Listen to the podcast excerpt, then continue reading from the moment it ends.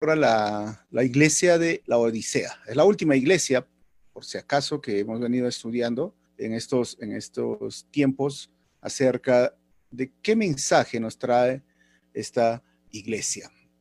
Recuerden que cuando estudiamos la palabra de Dios, versículo por versículo, usamos el método inductivo. Y el método inductivo nos va a ayudar a observar acerca de un pasaje y cuando observamos también queremos interpretar, o sea, qué significó para los ah, primeros oyentes y qué significa para nosotros hoy. Trabajamos esta área de la contextualización y esto es importante para recordar una vez más que la palabra de Dios es relevante ah, para nosotros. Ah, y lo siguiente que vamos a ver es que hay una aplicación, o sea, en el sentido de que eh, cada uno de, los versículos bíblicos ah, tiene un mensaje para hoy, para cada uno de nosotros. Así que esto es lo que vamos a ver y, bueno, bienvenidos una vez más. Las siete iglesias de Apocalipsis, recuerden que ya hemos estudiado la última iglesia, las seis iglesias y esta es la última iglesia. ¿Y de qué iglesia vamos a hablar? Si ustedes ven ahí en, el, en la imagen, es una iglesia que moderna, una iglesia diferente, que que para nosotros puede parecernos quizás hasta gótica, diríamos, ¿no? Entonces, es, esta iglesia de la Odisea tiene unas características muy particulares porque parece que es la última iglesia, diríamos, dentro de la época o de la historia que hemos estado viendo. Entonces, es algo cierto. Si miramos eh, hay iglesias como estas que son muy grandes, que son ah, realmente mega iglesias, y el problema no es ser una mega iglesia, ¿no? Sino el problema es cómo llegas a ser una mega iglesia y qué estás comprometiendo. Ah, diríamos, en tus principios, te has comprometido con el mundo, con la sociedad, has llegado a mostrar un cristianismo que no es realmente el adecuado y este es el, problema. Hoy, esta iglesia que vamos a estudiar las características, es una iglesia que le da, diríamos, al mensaje de nuestro Señor, que se ha vendido con el mundo. Es una iglesia que ha permitido que el humanismo una, ingrese a sus aposentos, a sus ideas, a su doctrina, una iglesia que permite muchas cosas y que se siente cómoda con el mundo.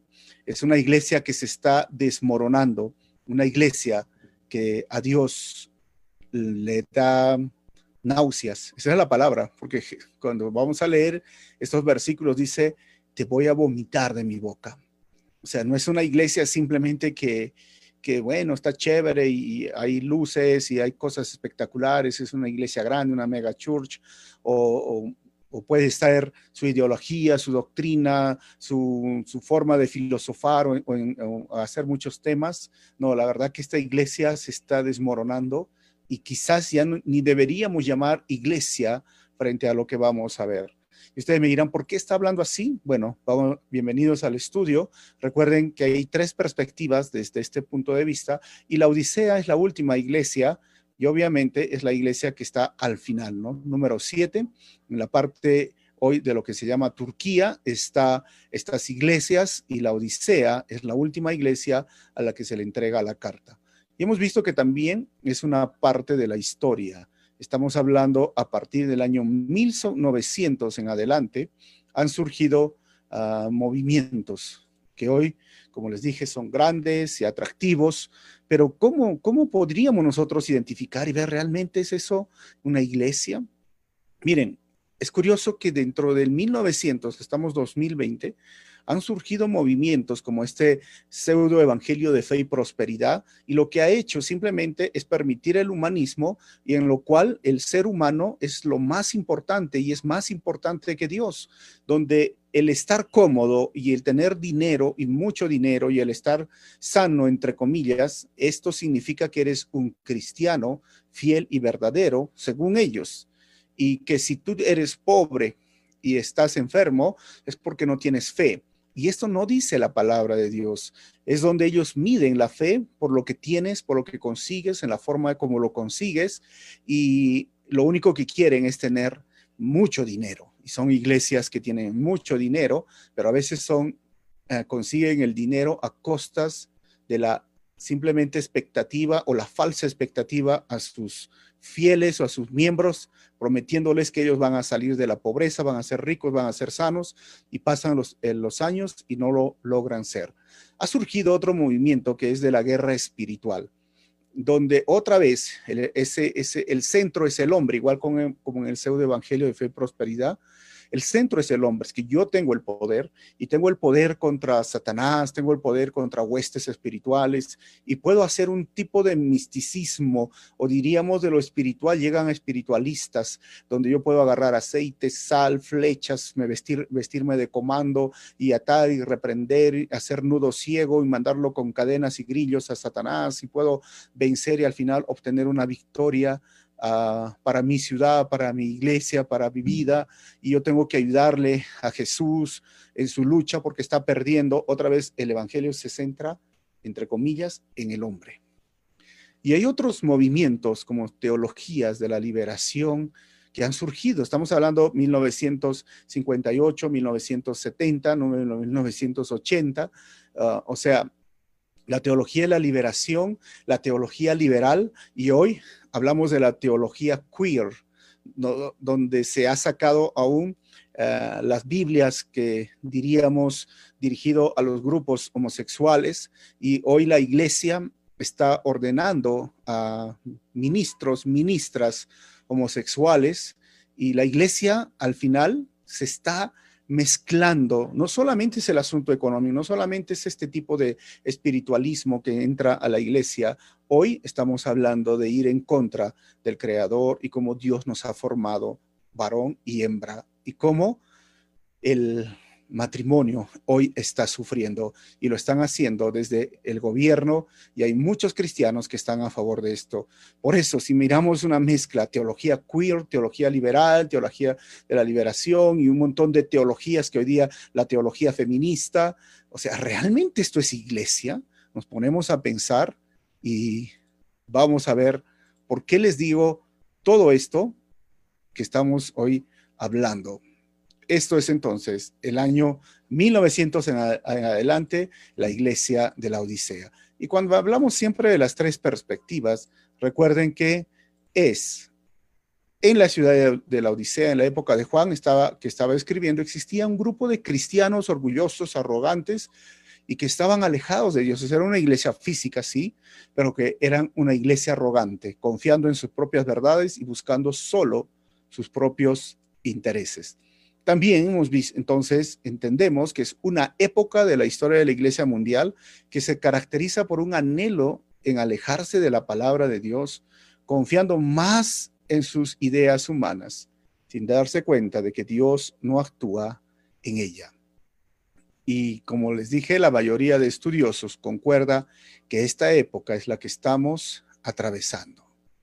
Hay un engaño total de todo esto que está viendo. Y la tercera perspectiva, ya hemos hablado, un cristianos, un cuerpo, una iglesia física, una época, pero también es que existe una clase de cristianos que están convencidos de que Dios está con ellos, pero están alejados de Dios. O sea, se alejan de la palabra de Dios, de su presencia misma, y están centrados simplemente en levantar su propio ego, su arrogancia espiritual y bienestar material. Hoy ese es un culto al raciocinio, un culto a las teologías, un culto simplemente al pensar de que está todo bien y que yo estoy tranquilo y es una arrogancia espiritual, es un bienestar material en el cual no les importa cumplir la misión de Dios, no les importa ayudar al prójimo, pero sí critican a los demás porque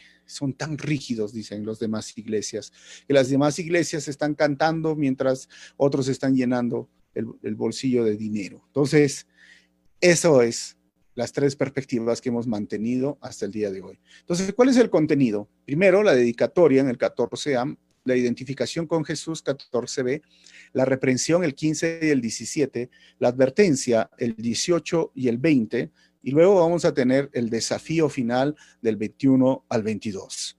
Entonces, para recordar, ya que estamos terminando esta, esta serie primera serie, ¿no? Que estamos hablando de las siete iglesias, ya estudiamos el capítulo 1 y esta es la parte del libro de Apocalipsis histórica, narrativa.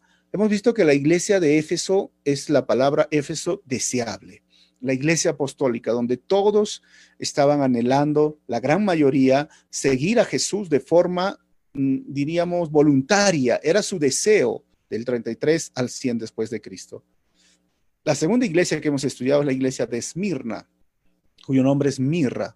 Y hemos visto que es la iglesia sufriente y perseguida, porque después de Diocleciano hubo más de seis emperadores que levantaron una persecución tan terrible sobre el imperio romano por casi 200 años. Por eso se llama Mirra, como un sacrificio iglesia sufriente y perseguida.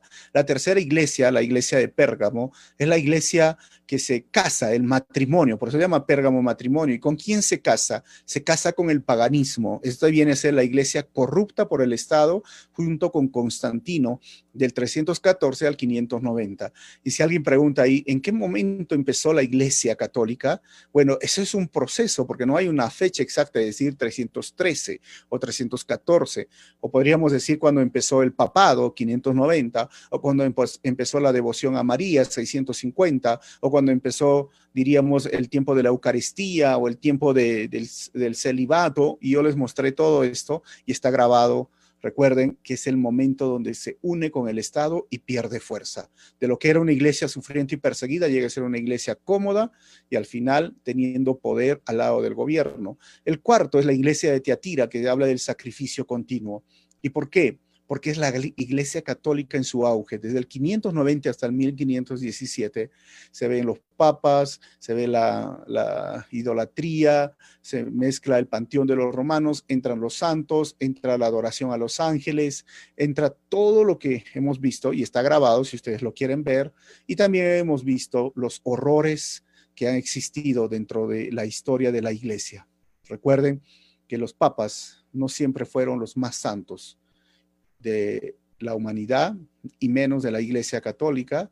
Y hubo papas que convivieron con prostitutas, que fueron ah, abusivos ah, sexualmente, que, que, abusaron también del poder. O sea, todo eso ya lo hemos grabado, ¿no? Ahora, quinto, la iglesia de Sardis es el remanente. ¿Por qué remanente? Porque es el momento donde empieza la reforma, 1517 la Iglesia Católica frente a la Reforma hasta el 1700 y ahí surgen, ¿no? Las doctrinas, hasta que al día de hoy las tenemos, como la iglesia reformada, el calvinismo, el arminianismo, surgen los presbiterianos, los puritanos, los bautistas, los movimientos que hasta el día de hoy las denominaciones que nosotros conocemos.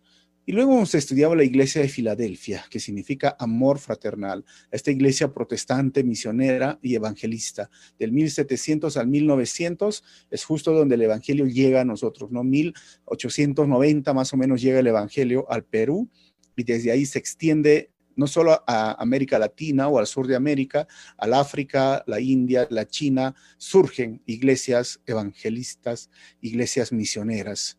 Después Ahora, esta es la última iglesia, donde hablamos de los derechos del pueblo. Y decimos de los derechos del pueblo porque quien importa eres tú, ya no es Dios. Quien importa es el ser humano, ya no es Dios. Esa es la mezcla del humanismo y es lo que he dicho hace un momento, ¿no? La pseudo teología de fe y prosperidad, el este movimiento de, la guerra espiritual, las teologías liberales, la teología de la liberación, la teología queer, la misma teología liberal, la teología feminista, son los derechos del pueblo. y esto lo llamamos una iglesia mundana o apóstata, que es, como les vuelvo a repetir, la gran mayoría de estudiosos es la última iglesia y estamos a pocos días, a poco tiempo de que se muestre realmente el Señor. Aquí tengo un cuadro y solo lo pongo si le quieres poner los que están en Zoom, pónganle un pantallazo porque es un resumen de todo lo que hemos venido estudiando, ¿no? El elogio que le hace Éfeso, Esmirna, Pérgamo, Tiatira, Sardis, Filadelfia, la crítica, y hay iglesias que no tienen crítica, como la iglesia de Esmirna o Filadelfia, la instrucción y la promesa. Así que esto se lo puedo compartir si me lo piden, se los comparto también a los que están en el Zoom.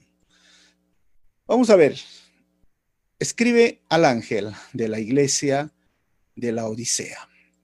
Este es el primer momento, la dedicatoria. Al ángel, recuerden que es el pastor y también la iglesia. Al final escribe a la iglesia. ¿Y qué iglesia era? La iglesia de la Odisea, en el río Licus se llamaba. Entonces, ¿cómo es esta iglesia? Es, fue una de las tres ciudades asentadas en el valle del río Licus. Las otras eran Colosas y Hierápolis se llamaban. Recuerden que hay una carta a la iglesia de Colosas y, se dice que hay una carta a la iglesia de Hierápolis, pero bueno, no hay. Y en cada una de ellas se fundaron iglesias. Probablemente su conversión se deba al apóstol Pablo y a Epafras, ¿no? No Epafros, ahí me he equivocado. Colosenses 1.17 y Colosenses 4.12, 13 nos habla de esta iglesia. Hoy, como les dijo, hay ruinas. Estas son las ruinas de la Odisea. Eh, también caracterizada por sus bellos ah, columnas griegas. Cuando tú vayas a Turquía, y espero que un día puedas ir, puedas hacer esta ruta, y es un es parte del turismo, ¿no? Turismo, las siete iglesias se llama el Apocalipsis y te van a llevar. ¿Ok? Número dos, de la Odisea, haciendo el contexto de la, de la ciudad. En el 250 se fundó esta, esta ciudad con el líder Seleucida Antíoco II. Recuerden que es parte de los griegos, ¿no? Y estaban, quien le dio el nombre de su esposa, Laodice se llamaba. Laodice fundó la iglesia, esta ciudad, entonces lo puso Laodicea. Estaba militar y estratégicamente localizada de manera que pudiese defenderse de Filadelfia porque había muchos conflictos, ¿no? Tercero, se encontraba sobre la ruta comercial principal entre el este y el oeste y su principal actividad eran los bancos, o sea, era una ciudad de, mucho dinero, pues, ¿no? Donde los, um, los mercaderes o, la, o la, el, dinero no era un problema para esta ciudad. Si ustedes ven, si se puede ver el, el mapa, acá está Hierápolis, acá está la Odisea, de repente está muy pequeño, Éfeso, o lo puedo poner un poquito en blanco y negro, Hierápolis, la Odisea y Colosas. Entonces la Odisea quedaba acá y por aquí era este, eh, Filadelfia. Entonces quedaba justo en ese centro y ellos eran los que tenían el dinero. Básicamente hay una figura de la Odisea, una ciudad rica, opulenta, de bancos, donde se guardaba el dinero con monedas y ahí empezó esta iglesia, una iglesia que tenía dinero. Su localización era en una fértil región agrícola y de pastoreo, como pueden ver acá. Era óptima esa para la crianza de ovejas negras. Era interesante porque en ese lugar había ovejas negras, lo cual hizo la mundialmente famosa ah, lana esa de color negro y además producía de forma masiva una vestimenta externa llamada trimeta. O sea, esa, esa, esa vestimenta era popular por la lana, era muy, muy, muy popular y muy, este, ¿qué les diría? Ah, apreciada por muchos pueblos. Y se decía que era algo muy bueno. Y ustedes saben que siempre hubo esto de la ropa, quién tiene mejor ropa, no tiene mejor ropa. Todos estos detalles lo veía la iglesia de la Odisea. Entonces, una iglesia adinerada, una iglesia que no le tenía eh, no tenía que pasar esa necesidad como otras iglesias. Quinto, contaba con una gran población de origen judío, esta era la Odisea, y sexto, al igual que Pérgamo, fue un centro de culto de adoración al dios Asclepio. ¿Se acuerdan de este dios? Aquí está su imagen, que tenía una famosa escuela de medicina para el tratamiento de los ojos. En ese lugar se trataba los ojos y los oídos con el polvo de la zona. Entonces, miren las características de esta ciudad y luego el mensaje que le va a dar. Séptimo, su mayor desventaja como ciudad era que su ubicación geográfica lo obligaba a depender del agua de sus vecinos, o sea, de Hierápolis. El rudimentario había un acueducto, y acá tengo una foto del acueducto, que usaban, este acueducto causaba que el agua llegara tibia y con mal sabor de la, a la ciudad, y en muchos casos se convertía en una fuente de vómito o fuerte, casos en fuerte vomitivo, ¿no? O sea, cuando tomaban el agua, como venía de Hierápolis y era largo, y, por la calor de, del, ambiente, ¿no? Ustedes saben que el sol cuando calienta estas, estas este, tipo tuberías de, de piedra, llegaba tibia.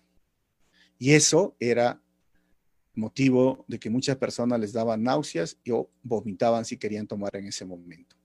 Entonces, miren todas estas características que hemos visto, el contexto tanto geográfico, histórico y todo, y ahora vamos a ver qué es el mensaje. Identificación con Jesús.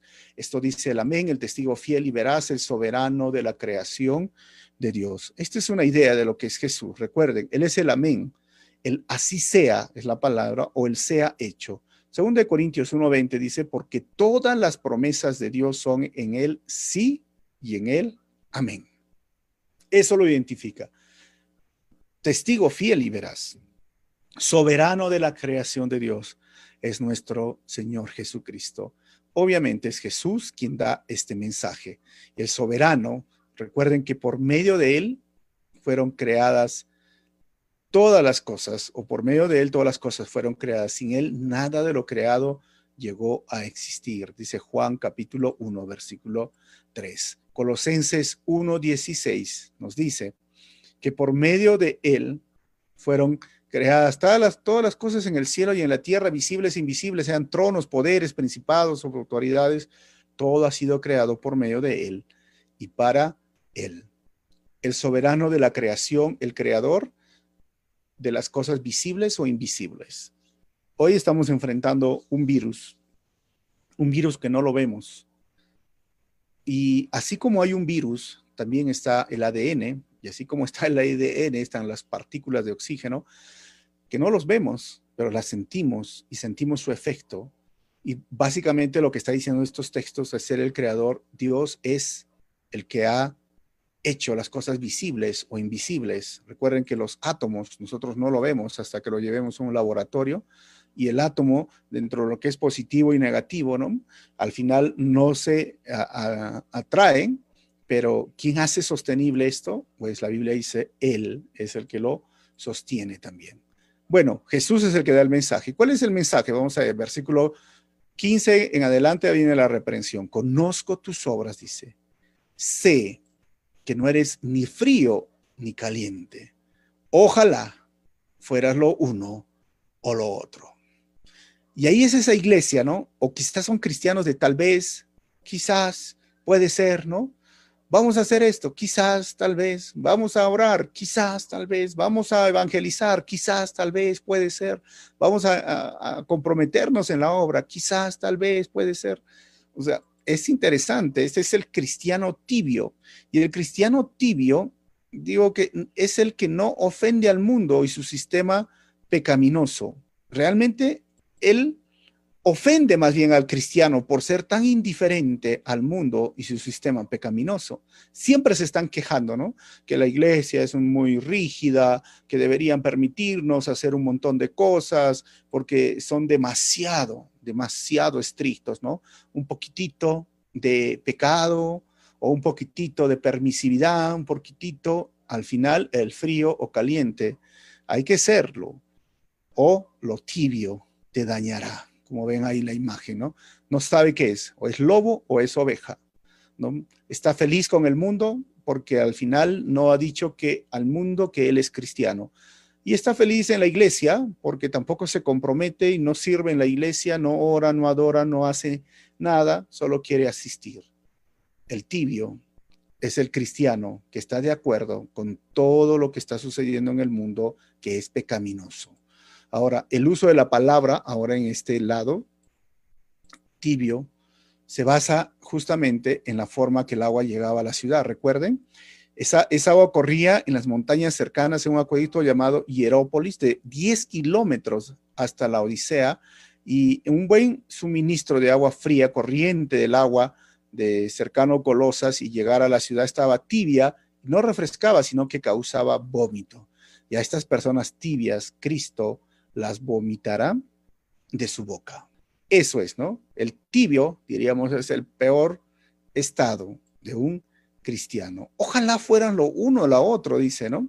Jesús tiene, mire, es interesante porque Jesús tiene más respeto por el pesado fanatismo, si algunos quieren decir, oh, eres fanático, o por el frío formalismo, porque soy cristiano, pero no pareces que eres cristiano, pero tiene más respeto por ellos que por la tibieza sin vida.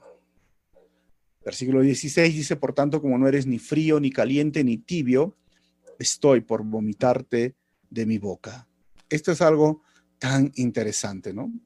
Porque no eres ni lo uno ni lo otro, voy a vomitarte. Una iglesia o un cristiano mediocre que se preocupa más por alimentar su ego o bienestar, le da náuseas a Dios.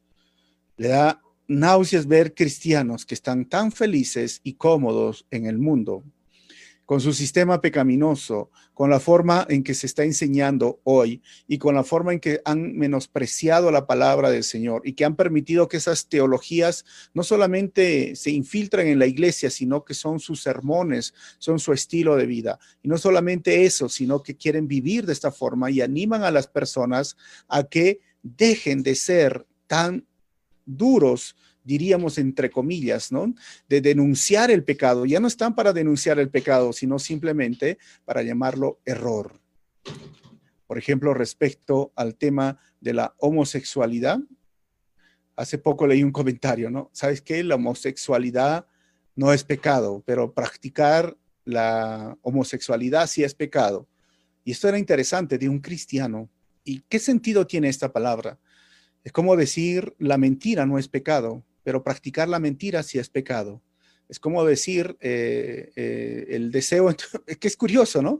Porque Jesús lo llevó la ley moral a un punto más alto. Dice, si tú sientes o tú tienes en tu corazón eh, lujuria y has mirado a una mujer para, con lujuria, básicamente, valga la redundancia, ya has adulterado. O sea, Jesús no era como que el adulterio, practicar el adulterio es pecado, pero que estés mirando a todas las hermanas así con ganas de acostarte con ella, eso no es pecado.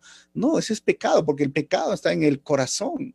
El pecado está dentro de uno, pero poco a poco van disminuyendo a lo que es pecado y están tan cómodos en su vida y con el mundo y quieren ser hoy el cristiano light, ¿no?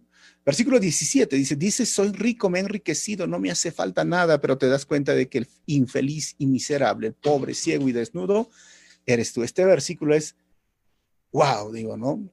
Porque sí tenían dinero, obviamente, y decían, no me hace falta nada, pero no te das cuenta de que el infeliz y miserable, el pobre, ciego y desnudo, eres tú. Hace hace poco estaba leyendo un libro y justo había una historia donde eh, uno de los papas le decía en una parte de la historia, al mirar sus tesoros llenos de oro, sus cuartos, ustedes saben que la Iglesia Católica tiene muchas joyas y mucho dinero, le, eh, le, le dijo a su ayudante que estaba ahí, mira, todo lo que la Iglesia tiene, hoy no podríamos decir, hoy no podríamos decir como dijo el apóstol Pedro, no tengo ni oro ni plata, porque mira, ahí está el oro y la plata. Pero este hombre también le dijo, pero sí tampoco le podríamos decir, ¿no? Lo que tengo, te doy.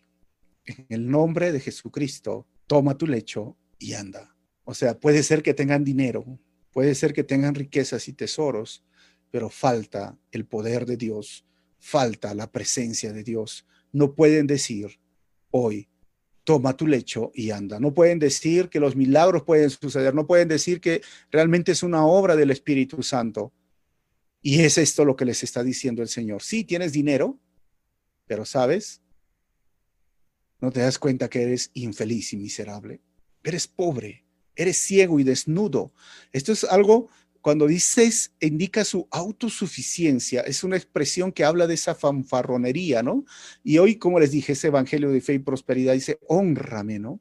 Y tú eres hijo de Dios y no puedes comer en la calle, ¿no? No puedes comer donde la tía veneno, en la esquina, tienes que comer en un restaurante lujoso. Hoy tú no puedes vestir ni, ni recibir ropa en donación, porque eso llama a la pobreza. No, tú tienes que un Giorgio Armani, no un Gucci. O sea, esto es algo que la verdad no es necesario. Es la iglesia que se autoconsideraba rica, que tiene mucho dinero, pero al final le falta.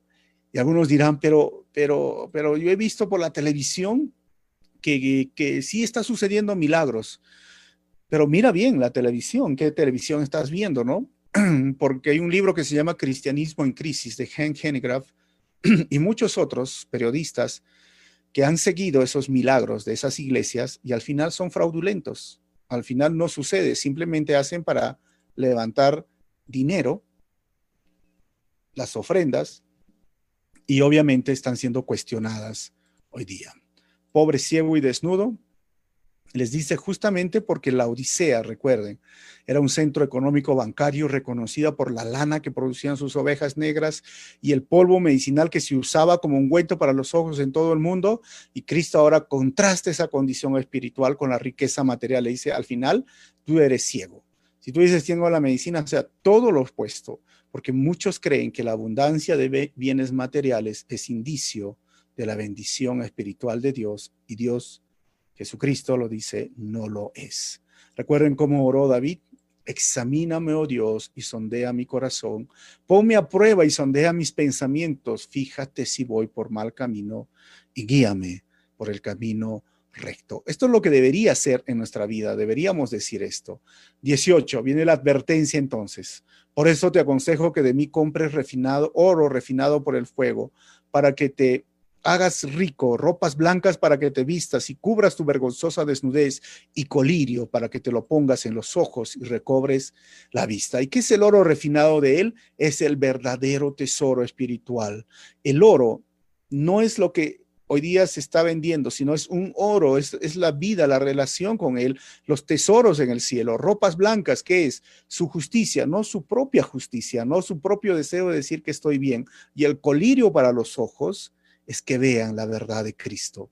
Es triste hoy que cuando tú hablas a personas que están involucradas en este movimiento de fe o prosperidad, o con la teología queer, o con la teología eh, liberal, o con la teología de la liberación, o con tantas teologías feministas, y tú le dices, pero mira la verdad bíblica, y dicen, no, no, no, tú estás equivocado. Lo que quiso decir aquí no quiso decir allá, ¿no? ¿Y tú quién eres para juzgar al final, no? ¿Dónde está? O sea, es triste porque no tienen ese colirio a los ojos, que es la verdad de Cristo, dejen y debemos dejar que la palabra de Dios simplemente hable y nos enseñe.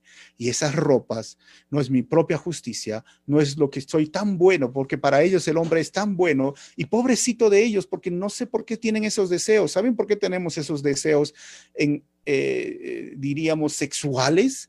porque el hombre hacia una mujer o una mujer hacia un hombre o aún esos deseos homosexuales es por el pecado y yo tengo que rendirme ante el Señor y ponerme las ropas de la santidad, de la justicia y obviamente sí luchar contra eso, pero la verdad es que no podemos minimizar el pecado. El pecado es pecado y no podemos decir, no, es un error, es algo que es innecesario. Somos pecadores y todo ser humano necesita arrepentimiento, necesita la gracia y necesita el amor de Dios no solamente un grupo de personas, todos los seres humanos. Así que los contrastes son horribles entre ellos que creen que son lo que verdaderamente son, ¿no? Cristianos lights, no sé, que van a la discoteca, que se embriagan, que se preocupan más por el dinero, están metidos en las redes.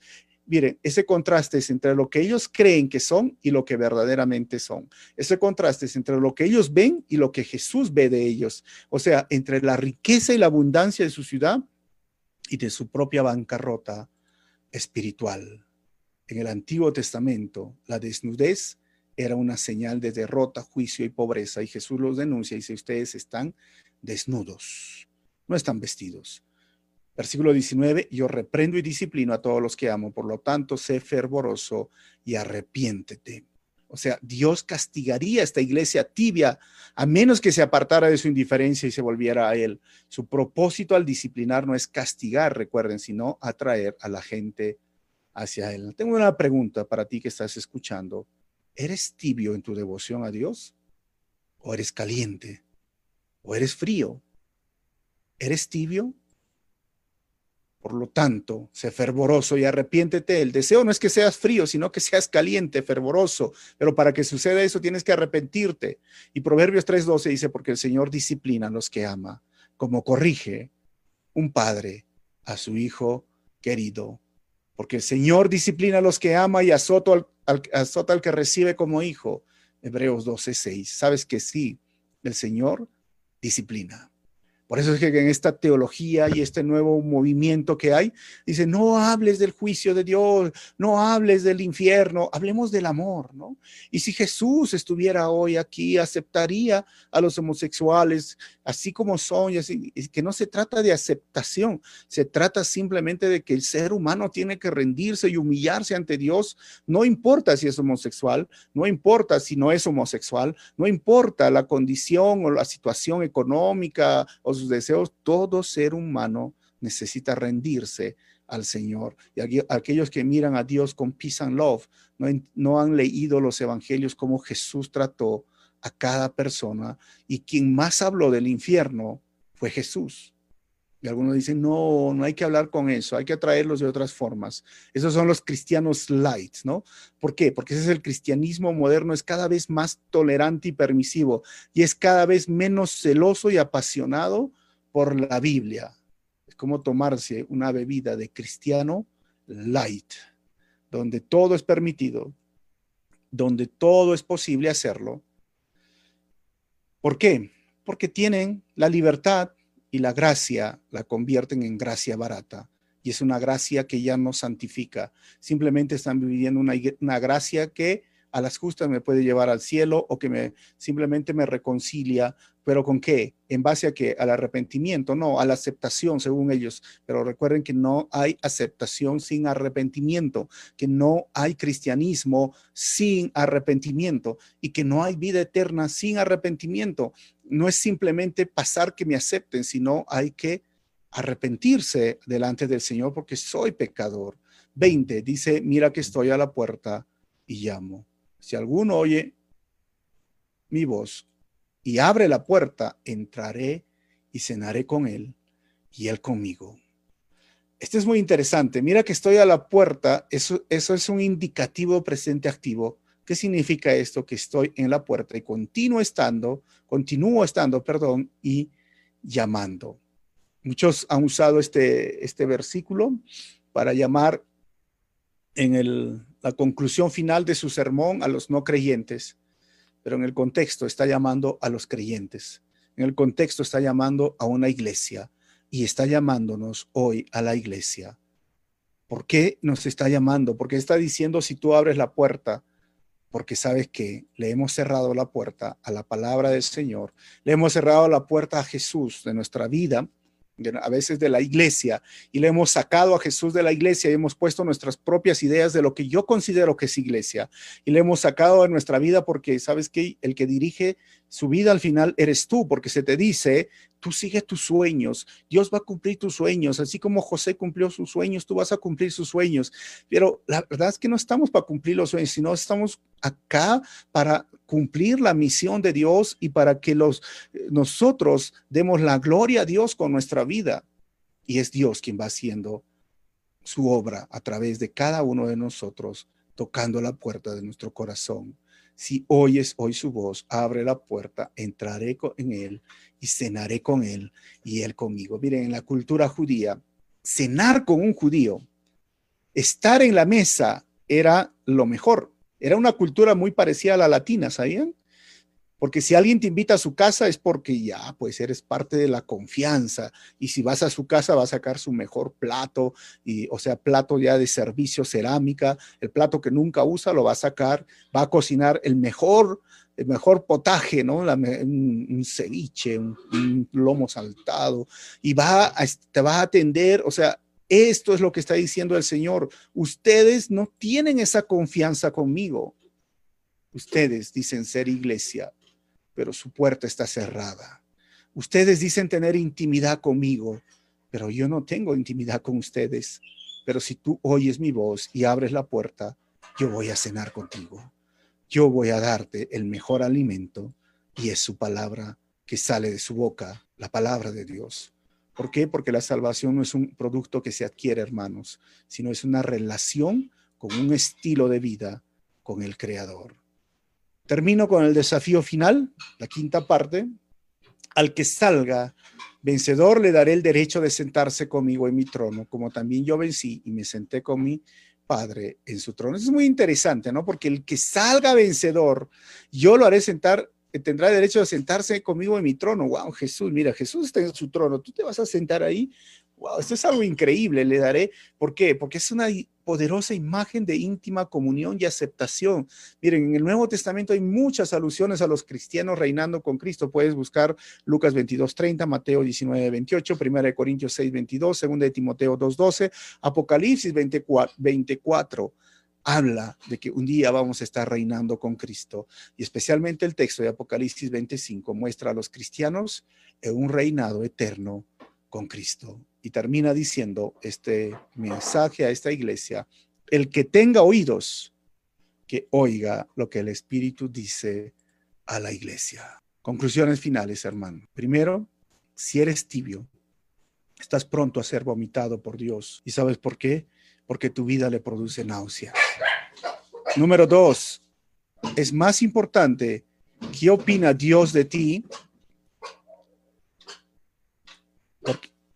Es más importante qué opina Dios de ti que tu propia opinión acerca de tu vida espiritual.